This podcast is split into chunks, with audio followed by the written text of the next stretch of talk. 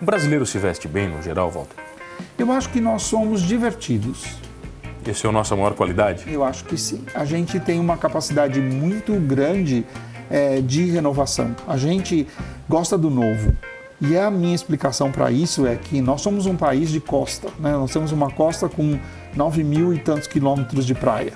Então eu ficava imaginando os indinhos lá na praia, né, chegando, vem a caravela do Cabral, então vai trazer espelhinhos, vai trazer colares, vai trazer continhas de vidro.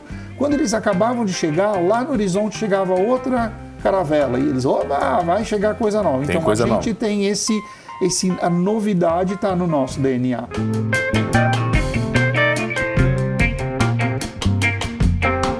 Oferecimento Giasse Construtora. Para você o nosso melhor. E Giasse Supermercados. Pequenos preços, grandes amigos.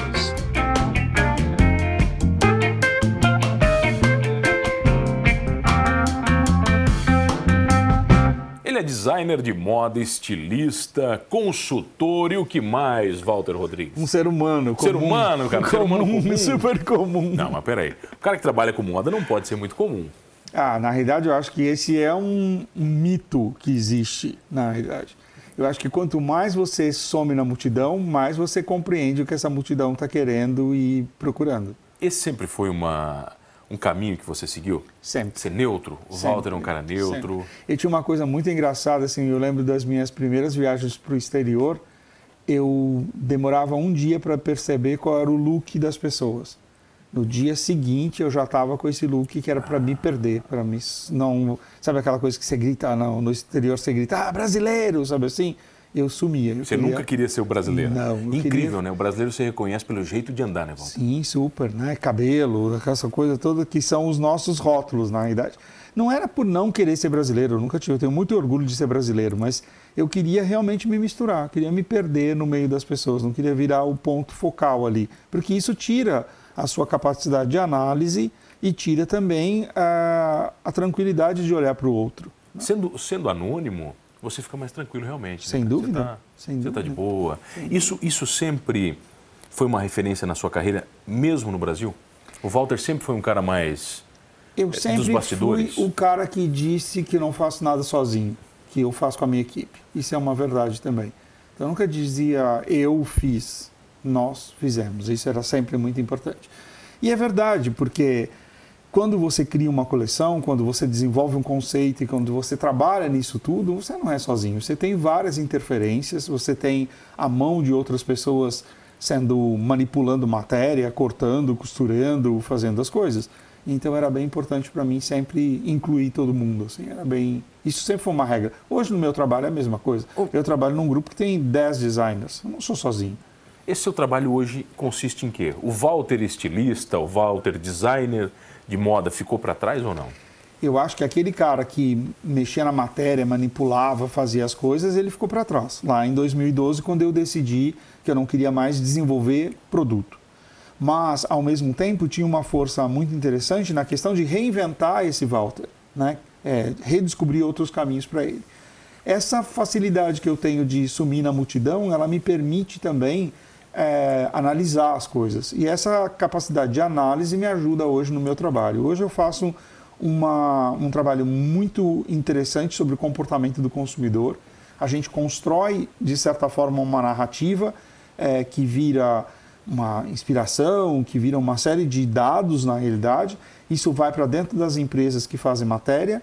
Essas matérias vão se transformar em produtos, pode ser calçado, mobiliário, vestuário, e a partir disso vão chegar nas lojas. Então, o nosso olhar tem dois anos e meio de distância de quando esse produto chega na loja.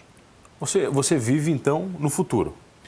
Eu não sei, essa, No é, uma, futuro da essa, moda, assim? essa, essa é uma história bem divertida pra gente, porque eu até tomo cuidado muito com isso, é, com relação das pessoas me mostrarem alguma coisa e eu já ter visto, e ficar antipático de novo, tipo, ah não, Poxa, já vi isso. já vi isso. Sabe assim? Que é comum, não É imagino. muito comum, é muito comum. Eu, eu tenho uma, uma noção pessoal de tudo isso, que é uma, é uma noção matemática das coisas. Assim, para mim, os sinais estão todos aí.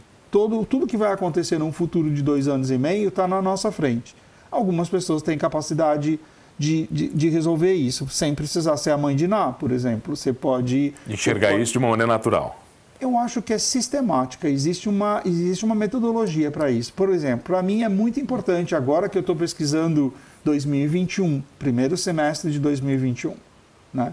Então é muito importante para eu entender é, quais os filmes que Hollywood está fazendo hoje, ah. que estreiam entre 2020, dois, o final de 2020 e começo de 2021.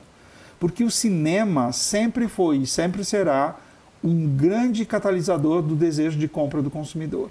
Você sai do cinema querendo comprar o óculos do Matrix, você sai do cinema querendo usar o cabelo da Farrah Fawcett, você sai do cabelo querendo comprar, perdão, sai do cinema querendo comprar qualquer coisa ligada a produto de beleza, e isso é masculino, feminino, isso não tem gênero. Então, para a gente é importante as grandes exposições do mundo. Então, ah, vamos fazer uma exposição é, muito importante sobre Van Gogh, por exemplo. Então, milhões de pessoas vão passar nessa exposição. Milhões de designers, milhões de consumidores. O amarelo vai se tornar super importante porque é uma das cores mais predominantes dentro do Van Gogh. Né? Então, essas, essas prerrogativas que você tem, a gente está tendo uma exposição super importante agora, que a gente já sabia que isso ia acontecer em Nova York, por exemplo, no, no setor de moda, sobre um, uma, sobre um estilo de, de moda que, que é muito, muito complicado de explicar, mas ele é muito fácil de entender ao mesmo tempo no dia a dia, que é, o, que é a história do camp. Camp é o primo sofisticado do brega. Então, é o lado intelectual do brega, do emocional, daquela coisa toda. E aí, quando a gente ficou sabendo que esse camp seria a palavra que ditaria, de certa forma, o olhar das pessoas para a moda nesse, nesse contexto, começa em maio, termina em outubro, a gente lá atrás já começou a pesquisar isso. Então, aonde está isso? Quais são as referências? O campo fala de artificialidade. A gente vê, por exemplo, uma explosão dos programas de reality show com drags. Isso é muito importante, porque isso, drag é camp. Então, é essa energia, você começa a, a, a costurar isso. E tudo isso vai influenciando o mercado mundial. Absolutamente, porque drag é cor, drag é cabelo levantado, drag é exagero, drag é artificial. Então, naturalmente, você vai, quando você fala artificial, você fala que matéria é artificial. E aí você vai pesquisando quais os fios que eu tenho com isso. Demora né, muito, posso... Walter, por exemplo, pra, você falou de Nova York. Ah, Para acontecer em Nova York e o Brasil viver? Não, hoje, hoje... em dia eu diria para você que é quase imediato. É lógico que nós vamos ter camadas de entendimento. Pessoas que estão mais ligadas a estilo, que estão mais ligadas à percepção de moda, elas vão assumir isso e assimilar isso mais rapidamente. Mas, eh, ao mesmo tempo, isso caminha. Por exemplo, a gente faz uma, um parêntese muito interessante com a novela que está no ar, onde a gente tem a Maria da Paz, ela é uma drag, se você pensar. Ela tem sempre cabelão, bijuteria gigante, muita maquiagem, muita estampa, muita cor. Ela é o exemplo desse campo. Então, o campo, para a gente, a gente está vendo ele todo dia na novela. E isso vai fazer o quê? Com que pessoas que sejam mais tímidas, mais contidas, ou que já tenham esse lado barroco, como eu carinhosamente gosto de chamar, ela vai se espelhar. Se a Maria da Paz pode usar, eu também posso usar. Consigo me expandir também. Exatamente. E aí gera esse desejo de consumo. Então, naturalmente, quando isso estoura, eu tenho que ter matéria-prima, cor, tudo preparado. Você tem que estar preparadíssimo para isso. para as confecções começarem a, a, trabalhar isso, virar produto e para a loja o consumidor se sentir satisfeito. Por, o que, isso, o que, por que isso que eu falo que é matemático. É matemático. E o que é descartável para a moda, Walter? Uau! Eu não sei. Hoje em dia é muito complicado essa palavra. Eu acho que a gente assimila tudo na moda. Eu acho que desde a, desde a por exemplo, não, não, vejo essa palavra, no sentido descartável de estilo, por de exemplo, você é fala. Isso, inútil, né? O estilo, sabe? Se é coisa que realmente não sirva, né? Não, não sei. Tudo envolve, tudo envolve, porque cada vez nós, estamos, nós estamos mais movidos a nichos, né? Por exemplo, hoje nós podemos falar de moda evangélica, coisa que nunca se falou. Né? Então, uh, todo o processo de pensamento de roupas mais... Uh, fechadas, mais, mais contidas, mais é, sem nenhum traço de marcar o corpo, por exemplo, se encaixam nesse nicho. Mas se eu pensar que existe um outro nicho de mulheres que exploram a, a, o corpo, que gostam de mostrar o corpo, que gostam de mostrar a sensualidade, que isso é muito inerente do nosso consumidor brasileiro, feminino, é, é, outro nicho. E dentro disso subdivide Você vai em segmentando. milhões de personalidades. Sabe uma, um, um, universo que eu comecei a prestar atenção é, algum tempo já, que começou a absorver a moda de uma maneira muito interessante? O automobilístico. Né? Você via geralmente a moda aplicada às grandes marcas mundiais. De repente, marcas que produzem automóveis em massa começaram a se antenar mais. E o interior dos carros se transformou em um, em um grande desfile mas você tem que entender que há uma parte de ganhos muito importantes para uma Ferrari, por exemplo. A Ferrari vende boné, a Ferrari vende camiseta, a Ferrari vende tênis, a Ferrari vende abrigo, a vende Ferrari vende um monte de coisa. Ele vende estilo de vida. Então, atrelar talvez esse lifestyle, essa cor, essa ideia da estampa ou logo, de certa forma, dentro de, do objeto de desejo de todo mundo que é entrar dentro de uma Ferrari, imediatamente ele vai levar isso para um consumidor, vai, ele vai atiçar esse consumidor. É isso que para mim é a mágica. Essa, essa é, é, o ponto mais importante da construção de uma marca, de, de um business correto. Você entender o que você é, né, ter noção muito clara da sua, do seu DNA. DNA da Ferrari o que é? Carro de corrida, velocidade, precisão, inovação, né, perfeccionismo. A gente pode atrelar aí o design italiano. A gente tem, pode trazer um, um monte de referência. Um monte de referência. Né? As marcas deveriam ser assim. Qualquer uma pequenininha, elas deveriam ter esse conteúdo super forte para quando você expressasse, você realmente conseguisse criar o desejo do consumo. Ninguém compra nada obrigado.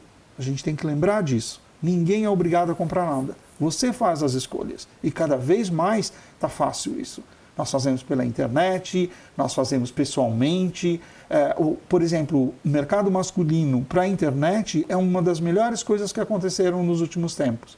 Porque é muito difícil um homem entrar numa loja e se expor. É muito complicado dentro da psique masculina fazer isso. Mas no, no online ele compra cueca, ele compra roupa, ele compra camiseta, ele, ele se vira. Porque na realidade ele não precisa é, falar com ninguém, ele deter, determina aquilo que ele quer. E se no primeiro momento da compra ele tem uma experiência é, feliz, que é a proporção chegou, a entrega e a proporção da roupa vestiu ele bem, ele não abandona isso nunca mais. Ele vai seguir ali fiel. Então é muito interessante como é, tudo que a gente faz hoje eu diria até de uma forma um pouco ousada, intelectualmente falando ou na praticidade do nosso dia a dia, a moda ela está absolutamente intrínseca nisso tudo, porque não dá para sair pelado na rua. Você tem que você tem que ter de certa forma uma estrutura para caminhar, para ir para o trabalho. Existem códigos, por mais que a gente está quebrando vários códigos, né? Essa questão do terno, de poder usar bermuda, de tudo isso, mas de certa forma a gente ainda tem a obrigação de seguir um determinado caminho. Se eu posso ir mais é, casual, se eu tenho que ir mais clássico, existe essa regra. O brasileiro se veste bem no geral, Walter? Eu acho que nós somos divertidos. Essa é a nossa maior qualidade? Eu acho que sim. A gente tem uma capacidade muito grande é, de renovação. A gente gosta do novo. E a minha explicação para isso é que nós somos um país de costa. Né? Nós temos uma costa com 9 mil e tantos quilômetros de praia.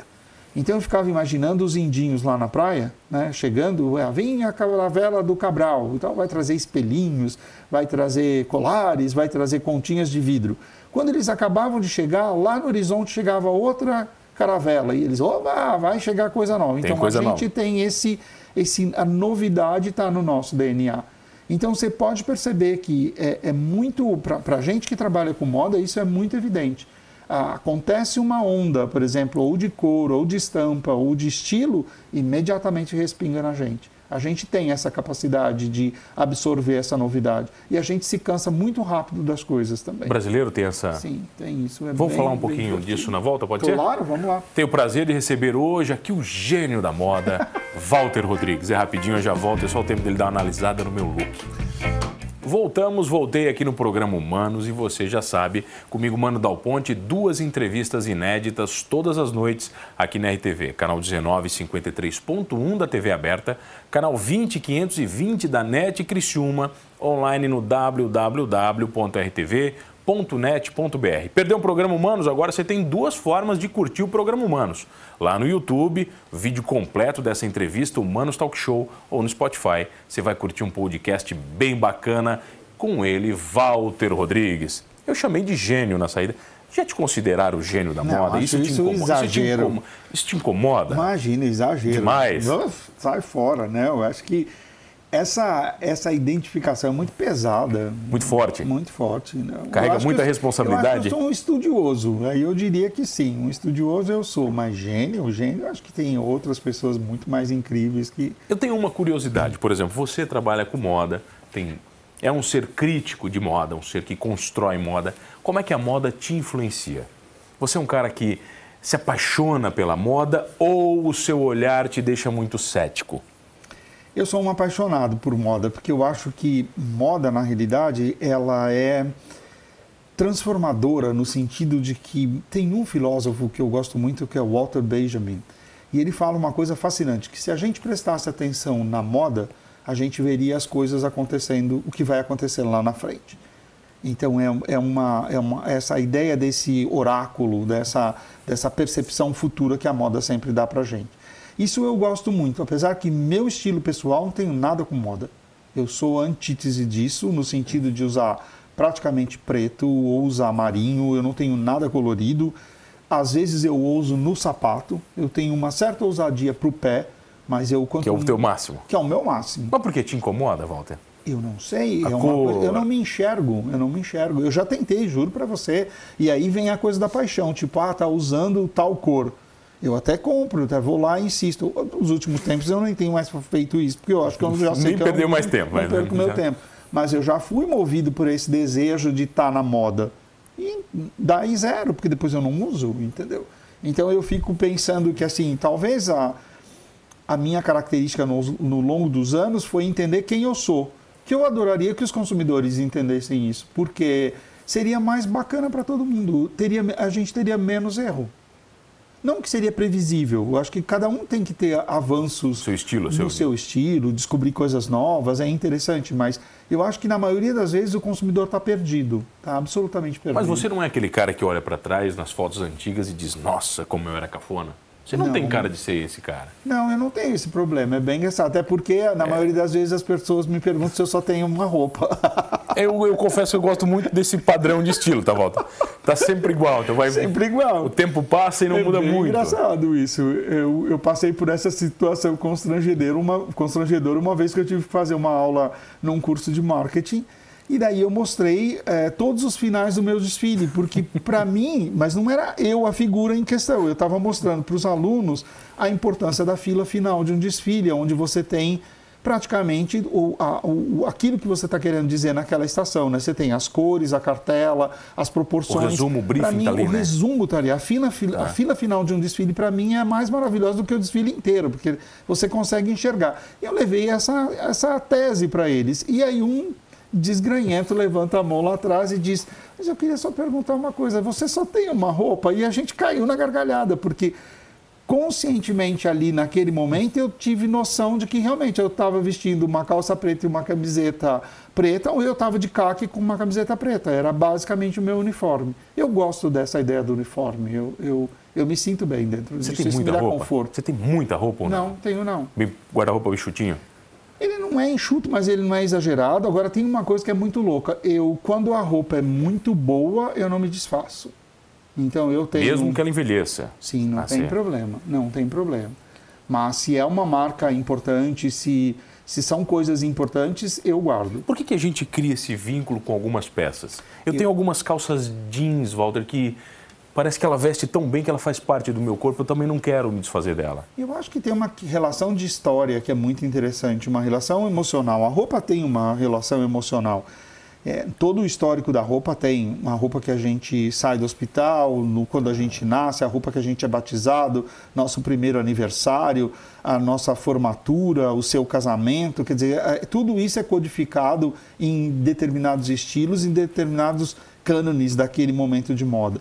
Então a gente já vai ter criando essa relação. Quando a gente se liberta disso tudo e o nosso bom velho jeans rasgado, que a Tá mãe, a mulher fala que isso é uma desgraça, joga fora, ninguém usa, e aquilo tem uma relação com você de liberdade, das coisas que você conquistou.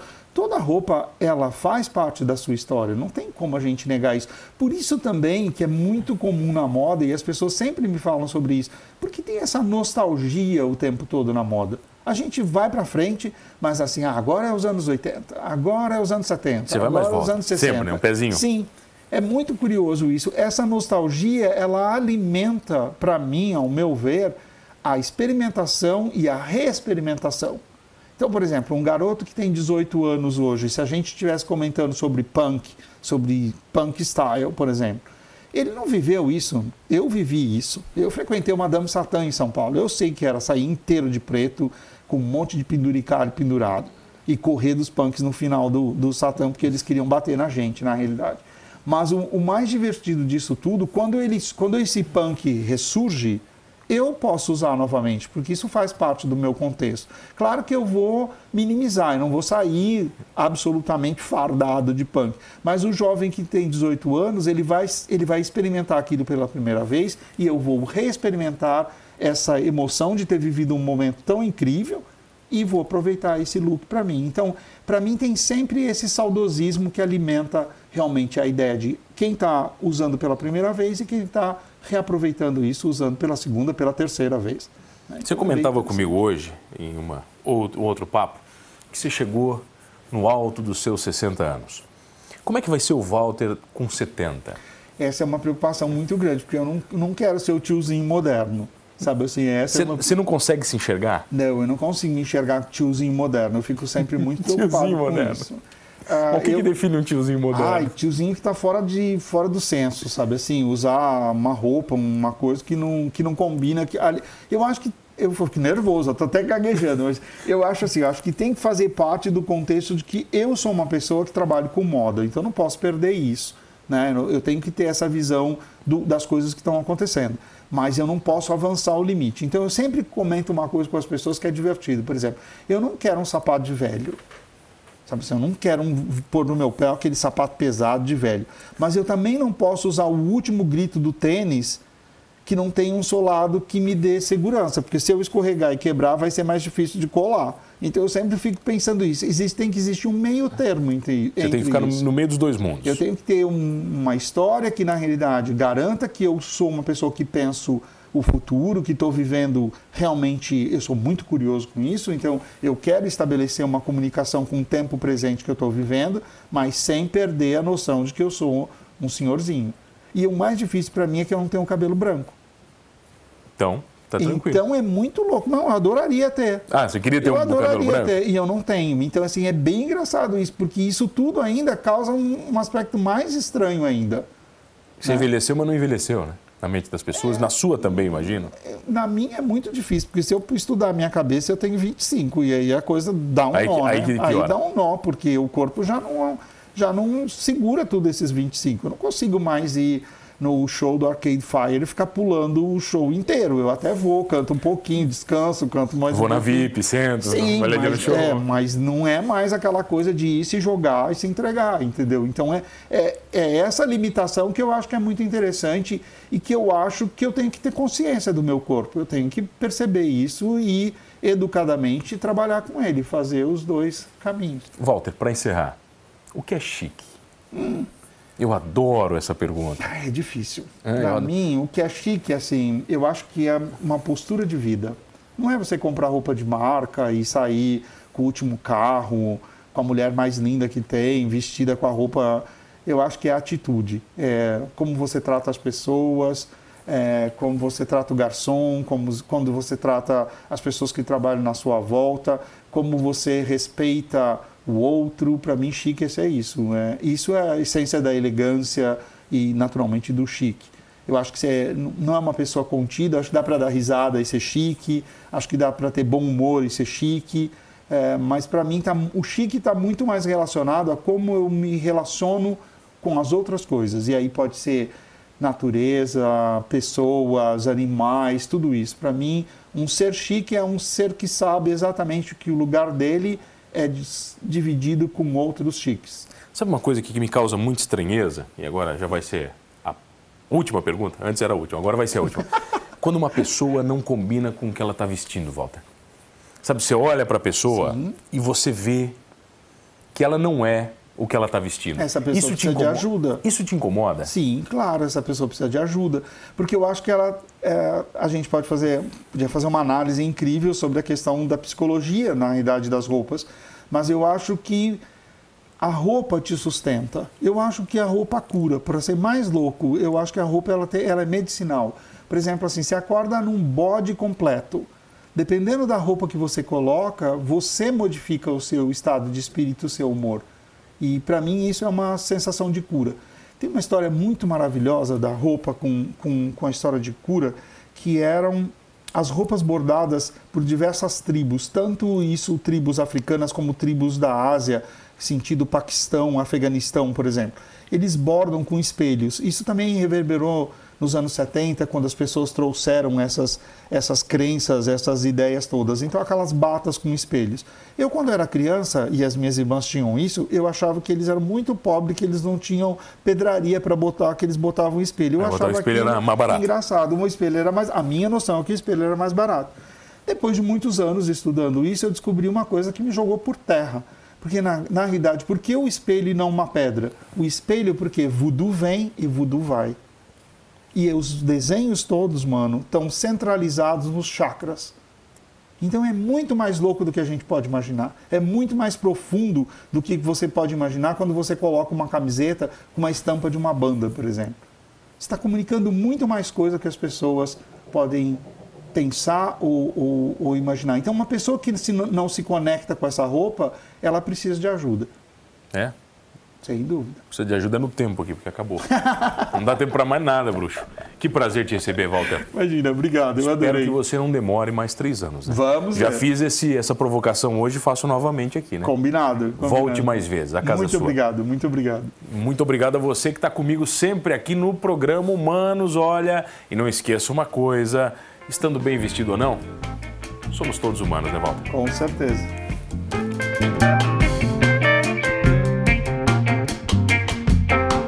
Oferecimento Giasse Construtora. Para você o nosso melhor. E Giasse Supermercados. Pequenos preços, grandes amigos.